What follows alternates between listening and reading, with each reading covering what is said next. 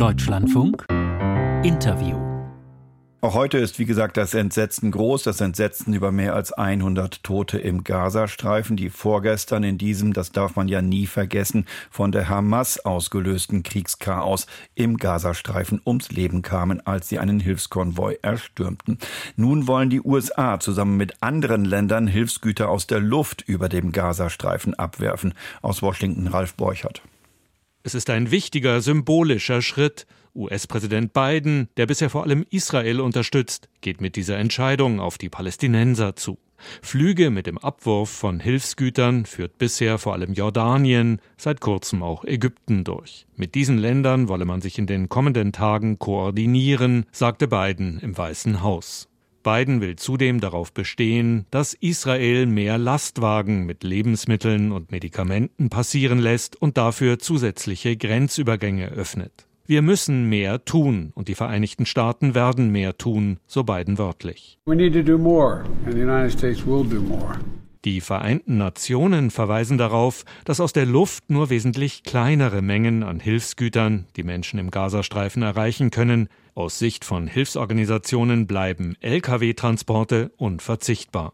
Dennoch versucht Biden mit der Beteiligung von US-Flugzeugen an Hilfslieferungen der Kritik im eigenen Land entgegenzuwirken, er unterstütze zu einseitig Israel und tue zu wenig für die Palästinenser. Biden passierte allerdings auch bei dieser Ankündigung ein Versprecher. Der 81-Jährige sprach von der Ukraine, meinte aber ganz offensichtlich den Gazastreifen. Ralf Borchardt berichtete aus Washington und es klingt wie eine Notlösung, zu der jetzt gegriffen wird, um das humanitäre Leid im Gazastreifen zu lindern. Am Telefon ist jetzt Ulrich Lechte, der außenpolitische Sprecher der FDP-Fraktion. Guten Morgen, Herr Lechte. Guten Morgen. Herr Lechte, reden wir gleich darüber, was Joe Biden angekündigt hat. Sind diese Abwürfe von Hilfsgütern aus der Luft eine Notlösung, weil man mit Israel, was die Verbesserung der humanitären Lage betrifft, einfach nicht weiterkommt?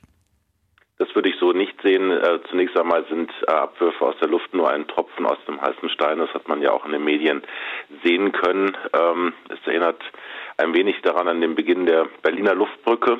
Einstmals die Rosinenbomber, die auch damals 2,2 Millionen Menschen in West-Berlin versorgten. Das kann man äh, mit Gaza so nicht einrichten, äh, wegen dem nicht vorhandenen Flugfeld, äh, wo man das entsprechend ableisten könnte. Dementsprechend ähm, geht es eigentlich nur darüber, wenn wir mehr Hilfsgüter über konventionelle Transporte, über LKWs reingehen. Die sind in den letzten Wochen sehr stark zurückgegangen gewesen unter anderem auch ein Auswuchs dessen, dass die UNRWA äh, nicht mehr ganz so operieren kann, wie sie es vorher konnte. Äh, World Food Program hatte für den Norden des Gazastreifens bereits die Lieferungen eingestellt. Und wenn einfach zu wenig Nahrungsmittel ankommen, ist irgendwann eine Region komplett ausgepresst. Es geht um 2,2 Millionen Menschen im Gazastreifen, die versorgt werden müssen. Mhm. Wenn man diese Bilder sich vor Augen ruft, wie diese offenkundig verzweifelten Menschen diesen Lkw-Konvoi gestürmt haben, da drängt sich ja doch die Frage auf, und sie ist zu stellen, auch bei allem Hinweisen darauf, dass der Krieg eben von anderen begonnen wurde, sprich von der Hamas, ob Israel auch seiner Verantwortung im Gazastreifen für die Hunderttausenden Binnenflüchtlinge gerecht wird. Wie sehen Sie das? Naja, also diese Transporte waren ja nur möglich, weil Israel ähm, sie reingelassen hat. Also es geht hier nicht darum, dass es irgendein inhumaner äh, Kriegsgegner der Hamas in diesem Fall ist, ähm, sondern es geht darum, dass die Hamas, wie ich schon seit Wochen sage, ja auch einfach mal im Rahmen äh, ihrer Möglichkeiten kapitulieren könnte, um ihre eigene Zivilbevölkerung im Gazastreifen zu schützen. Äh, doch ist es derzeit so, dass die Zivilbevölkerung als Schutzschild für die Hamas benutzt wird. Es ist eine Terrororganisation, es ist ein militanter Teil, der äh, sich in Rafah ver verschanzt hat und dass die Israelis äh, die Hamas äh, am Ende äh, aus dem Gazastreifen zumindest äh, militärisch ausrotten wollen. Das ist bekannt, das ist ein Kriegsziel und äh, Israel lässt ja die Hilfsgüter rein. Das war ja von Anfang an immer auch Punkt der Verhandlungen. Über die Luftbrücke kann man jetzt erstmal etwas erreichen und dass der Druck auf Israel wächst, diesen fürchterlichen Zustand für die Zivilbevölkerung zu beenden, das ist völlig klar. Aber diese Ankündigung der USA, ist das nicht doch ein Indiz dafür, dass man eben mit dieser israelischen Regierung in dieser Lage einfach nicht weiterkommt, was das Lindern des Leids der Zivilbevölkerung im Gazastreifen betrifft? Das steht ja völlig außer Frage. Der, der rechtsextreme israelische Minister für nationale Sicherheit, Itamar Ben-Gvir, hat ja, dieser Sicherheitsminister, ähm, hat ja angekündigt, dass er fordert, äh, überhaupt keine Hilfslieferungen mehr zuzulassen, weil das israelische Soldaten äh, gefährden würde. Dass, ähm, wenn Menschen Hunger haben äh, und Hilfsgüter reinkommen, dass Familienväter versuchen äh, oder Mütter äh, an Nahrung für ihre Kinder zu kommen. Ist alles nachvorstellbar. Auch die äh, Szenen, die man gesehen hat am, an dem Strand in Gaza. Das sind äh, Dinge, die man menschlich sofort verstehen kann. Ähm, und es ist Druck auf Netanyahu ausüben, außer Frage, so viel Hilfsgüter wie möglich dringend in den Gazastreifen einzulassen. Problem wird sein, das in geordneten Bahnen zu machen. Wie gesagt, die äh, Organisationen vor Ort sind in ihrer Struktur mehr als beschädigt. Ähm, auch diese sind ja durch den Krieg entsprechend ähm, zerstört worden, Einrichtungen. Das ist alles eine sehr, sehr äh, heikle Situation und äh, die Menschen in Gaza sind verzweifelt, brauchen Nahrungsmittel. Ähm, das ist nur über LKWs zu leisten. Äh, eine Luftbrücke, wie ich schon zu Beginn sagte, aller Berlin in 48 ist nicht einrichtbar. Bleiben wir nochmal bei bei der Position und bei dem Verhalten Israels, Herr Lechte. Ähm, so, diese Bilder von der Katastrophe, die bleiben womöglich eher hängen, auch im kollektiven Gedächtnis von Menschen, als irgendwelche abstrakten Zahlen über die Zahl der Opfer auf israelischer Seite. Stichwort 7. Oktober, über 1200 ermordete Menschen durch die Hamas und eben aber auch fast 30.000 Tote jetzt nach Angaben aus, aus den Behörden vom Gazastreifen im Gazastreifen selbst seit Ausbruch dieses Krieges. Ähm, kann es nicht auch sein, dass durch solche Ereignisse wie diese um den Konvoi die Stimmung kippt oder noch weiter kippt gegen Israel? Ja, man darf nicht vergessen, dass es auch nach wie vor 100 israelische Geiseln in der Hand der Hamas gibt. Ähm, diese freizulassen wäre äh, auch eine Möglichkeit, sehr schnell zu einer äh, Waffenstillstandslösung äh, zu kommen, ähm, was dringend geboten wäre, Waffenstillstand, um die Versorgung der Zivilbevölkerung in Gaza wieder hinzubekommen. Ich habe Ihnen gerade eben ja auch verdeutlicht, dass die israelische Regierung ähm, äh, große Probleme hat äh, mit den Ultrakonservativen. Äh, jedem ist klar, dass nach den derzeitigen Umfragewerten nach einem Gazakrieg, sobald es zu Neuwahlen kommt, in Israel sich die politische Ordnung stark verändern wird äh, und Netanyahu nach den derzeitigen Umfragen keine Chance hätte, seine Regierung zu halten.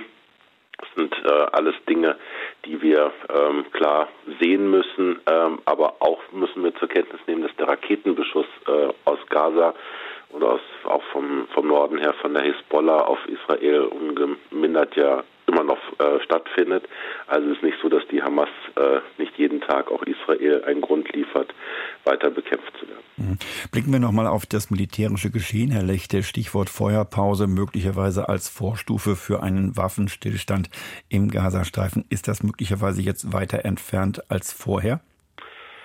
Es wird auf jeden Fall schwieriger. Die Verhandlungen laufen ja seit Wochen. Äh, gab jetzt die Verhandlungen in Paris. Ähm, in Kairo gab es Verhandlungen. Das äh, wird ja äh, von Ägypten, ähm, Frankreich, äh, von den USA sind ja da aktiv, äh, um zu Waffenstillstandslösungen zu kommen. Ähm, die Bilder äh, glaube ich, haben jetzt jeden nochmal zum Nachdenken angeregt, weil äh, die menschliche Katastrophe in Gaza sehr, sehr groß ist. Nichtsdestotrotz, äh, die Hamas äh, ist eigentlich am Drücker, ist die weiße Fahne, schützt eure Zivilbevölkerung und äh, lasst die Güter rein. Mhm. Sie haben es gerade schon kurz angesprochen, Herr Lechte. Die Regierung Netanyahu gibt sich bisher, man kann es fast sagen, eher uneinsichtig. Der Krieg im Gazastreifen mit dem Kriegsziel, die Hamas zu zerstören, geht unbe unbeirrt weiter.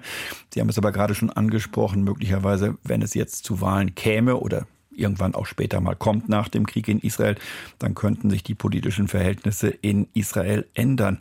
Äh, muss man darauf warten, bevor es eine Verbesserung auch im Gazastreifen geben kann? Oder können Deutschland, die EU oder auch die USA auch die jetzige Regierung noch auf eine andere Spur setzen?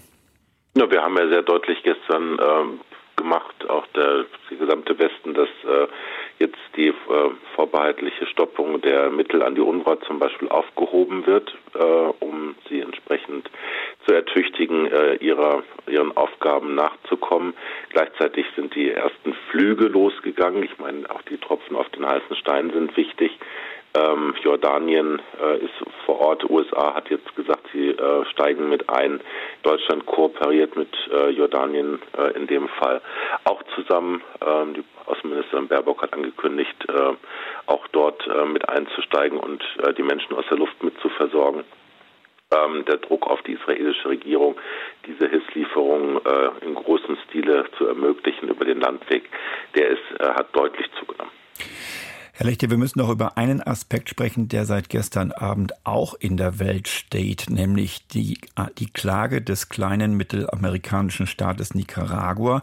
Nicaragua verklagt Deutschland wegen seiner Unterstützung für Israel und zwar vor dem Gericht der Vereinten Nationen, der in Den Haag tagt. Was sagen vor dem Internationalen Gerichtshof? Also, was sagen Sie in einer ersten Reaktion zu dieser Klage? Die erste Reaktion ist, dass man vermutlich äh, auch die Zahlungen Deutschlands an Nicaragua in Höhe von 22 Millionen Euro überdenken muss.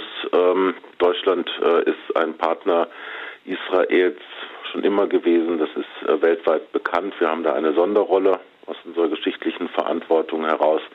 Diese Klage Nicaraguas äh, kommt mehr als überraschend, weil wir ähm, ja versuchen seit Wochen und Monaten in der Region auch zu vermitteln. Die Außenministerin hat fünf Reisen in der Region unternommen. Der Kanzler war vor Ort. Ähm, es laufen täglich Gespräche äh, über die möglichen Kampfeinstellungen, also den Waffenstillstand. Äh, Deutschland ist da an vorderster Front dabei. Ich kann mir nicht äh, vorstellen, dass äh, diese Klage Nicaraguas in irgendeiner Weise Erfolg haben kann.